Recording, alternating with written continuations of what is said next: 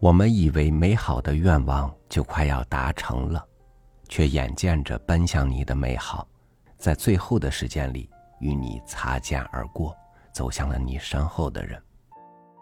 此时，回忆起你迎接那个将要实现的愿望时候的那种紧张与兴奋，你会觉得它是幸福，还是痛苦呢？与您分享契诃夫的文章。捉弄。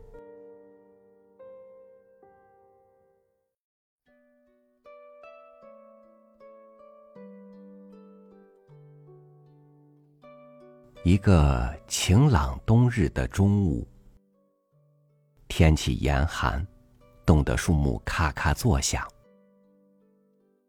纳金卡，也就是纳杰日达的爱称，挽着我的胳膊。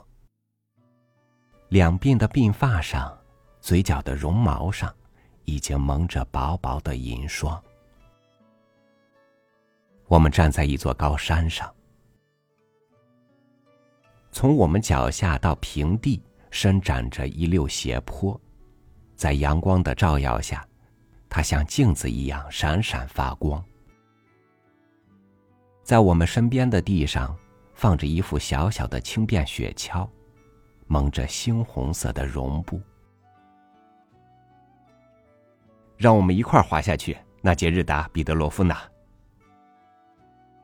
我央求道：“只滑一次，我向你保证，我们将完整无缺，不伤一根毫毛。”可是纳金卡害怕，从他那双小小的胶皮套鞋到冰山脚下的这段距离。在他看来，就像一个深不可测的可怕地穴。当我刚邀请他坐上雪橇时，他往下一看，不禁倒抽了一口冷气，连呼吸都停止了。要是他当真冒险飞向深渊，那又会怎么样呢？他会吓死的，吓疯的。求求你！我又说，用不着害怕。你要明白，你这是缺少毅力、胆怯。纳金卡最后让步了。不过看他的脸色，我就知道，他是冒着生命危险做出让步的。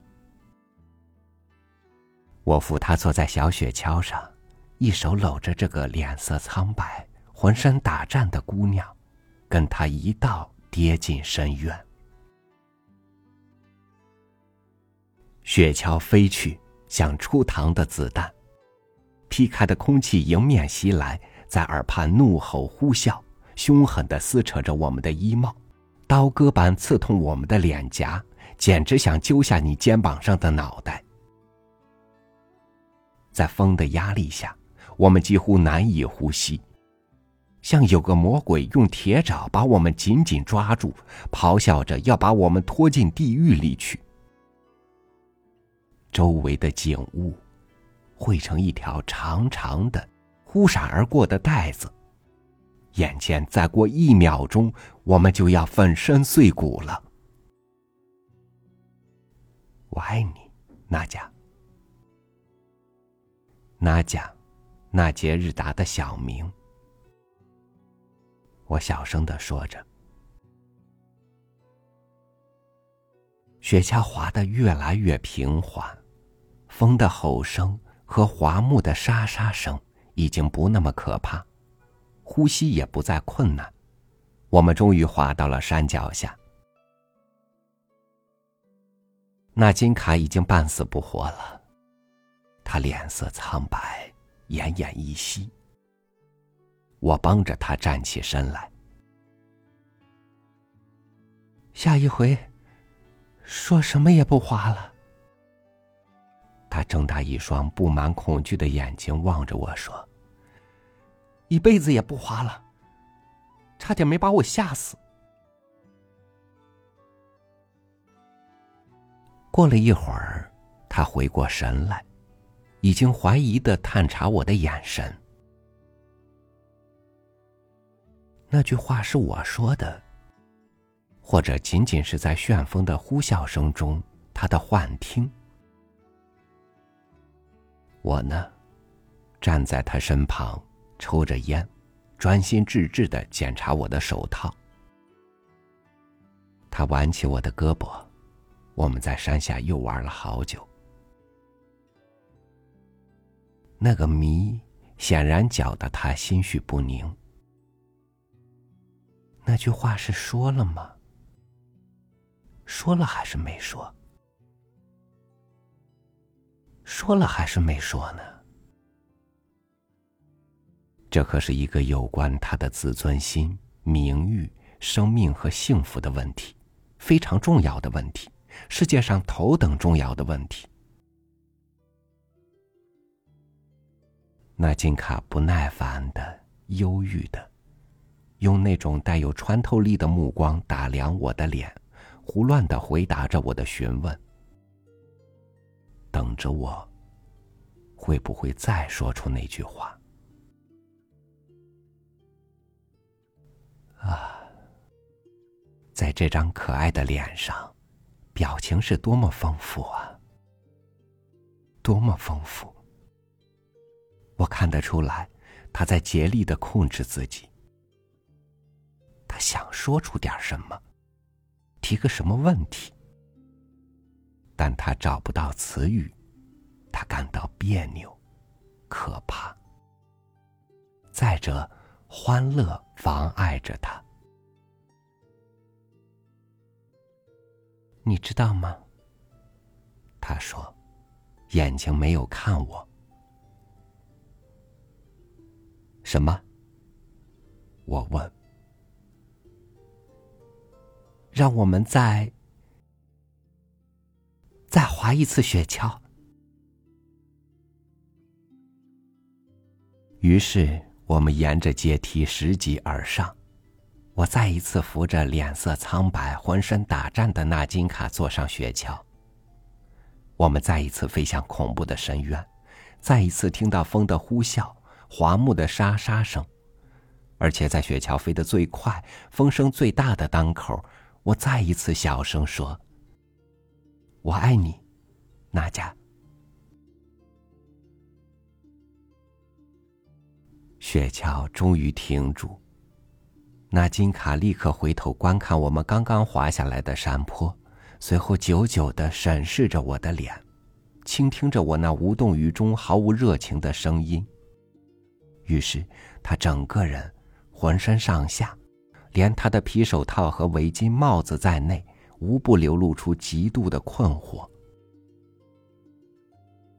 他的脸上分明写着：“怎么回事？那句话到底是谁说的？是他，还是我听错了？”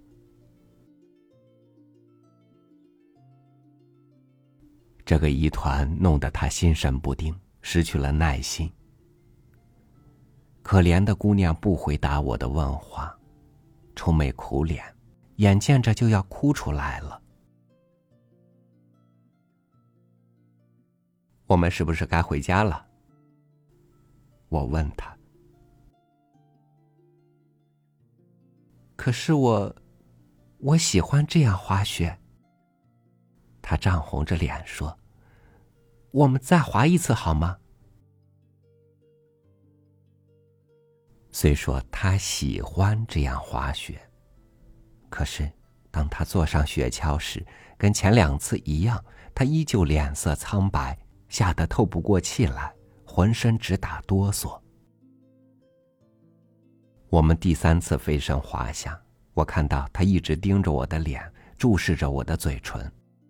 可是我用围巾挡住嘴，咳嗽一声。正当我们滑到半山腰时，我又小声说了一句：“我爱你，娜迦。”结果，谜依旧是谜。纳金卡默默不语，想着心事。我从冰场把他送回家，他尽量不出声的走着，放慢脚步，一直期待着我会不会对他再说出那句话。我看得出来，他的内心怎样受着煎熬，又怎样竭力克制着自己，免得说出这句话可不是风说的，我也不希望是风说的。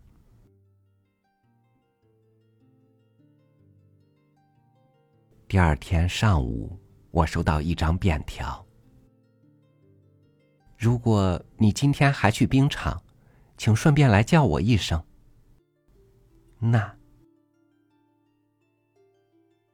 从此以后，我和纳金卡几乎天天都去滑雪。当我们坐着雪橇滑下坡时，每一次我总是小声说出那句话：“娜迦，我爱你，娜迦。”很快，纳金卡对这句话就听上瘾了，就像人对喝酒、服用吗啡能上瘾一样。现在缺了这句话，他就没法生活了。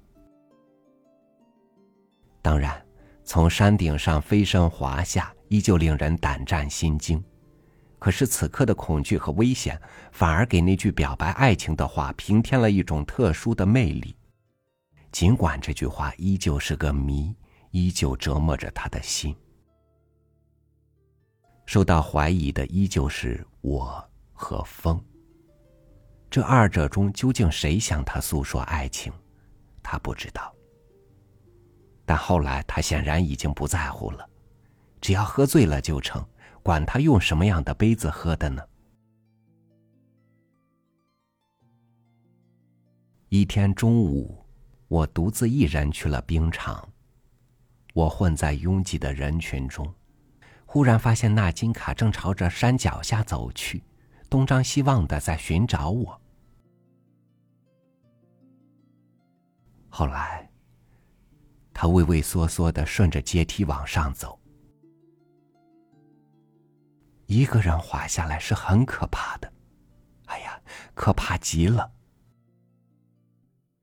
他的脸色白的像雪，战战兢兢的走着，倒像赴刑场一般。但还是走着，头也不回，坚决的走着。他显然打定了主意。最后要试一试，身边没有我的时候，还能不能听到那句美妙而甜蜜的话？我看到他脸色苍白，吓得张着嘴，坐上雪橇，闭上眼睛，仿佛向人世告别似的滑下去。沙沙沙，花木发出响声。我不知道纳金卡是否听到了那句话，我只看到，当他从雪橇上站起来时，已经摇摇晃晃、有气无力了。看他的脸色便可知，连他自己也不知道究竟听到什么没有。他一个人滑下时的恐惧夺走了他的听觉，他已经丧失了辨别声音和理解的能力。眼看着早春三月已经来临，阳光变得暖和起来。我们那座冰山渐渐发黑，失去了原有的光彩，最后冰雪都融化了。我们也不再去滑雪，可怜的纳金卡再也听不到那句话，何况也没有人对他说了。因为那时已听不到风声，而我正要动身去彼得堡，要去很久，也许一去不复返了。有一回，大约在我动身的前两天，薄暮中，我坐在小花园里。这花园同纳金卡居住的那个院子之间，只隔着一道带钉子的高板墙。天气还相当的冷，处分下面还有积雪，树木萧条，但已经透出春天的气息。一群白嘴鸭大声聒噪，忙找着旧枝树叶。我走到板墙跟前，从板缝里一直向里面望着。我看到纳金卡走出门来，站在台阶上。抬起悲凉伤感的目光，望着天空。春风吹拂着他那苍白忧郁的脸，这风勾起了他的回忆。昔日，在半山腰，正是在呼啸的风声中，他听到了那句话。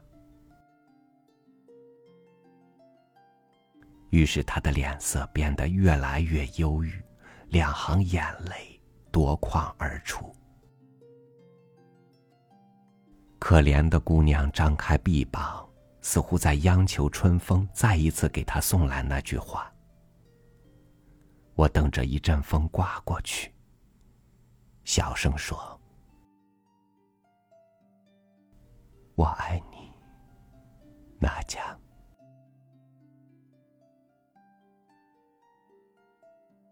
我的天哪，纳金卡起了什么样的变化？他一声欢呼，笑开了脸，迎着风张开臂膀，那么高兴、幸福，真是美丽极了。我走开了，回去收拾行装。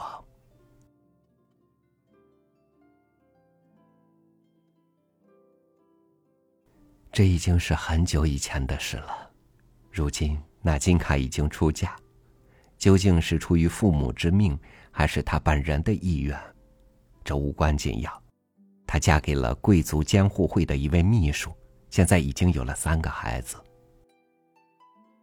想当年我们一块儿滑雪，那风送到他耳畔一句话：“我爱你，娜家。”这段回忆是永生难忘的。对他来说，这是一生中最幸福、最动人、最美好的回忆。如今我也上了年纪，已经不明白为什么当初我说了那句话，为什么要捉弄他。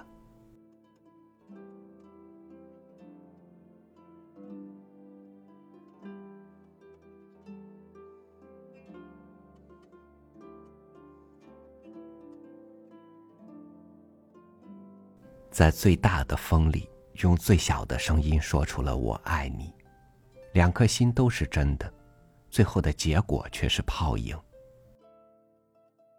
人生有很多的错过，我们有时甚至不愿意承认它真的发生过。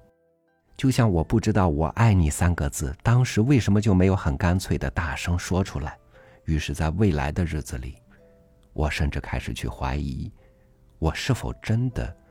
是出于真心而说出那三个字，疑惑这一场经历究竟是出于我的捉弄，还是命运的捉弄？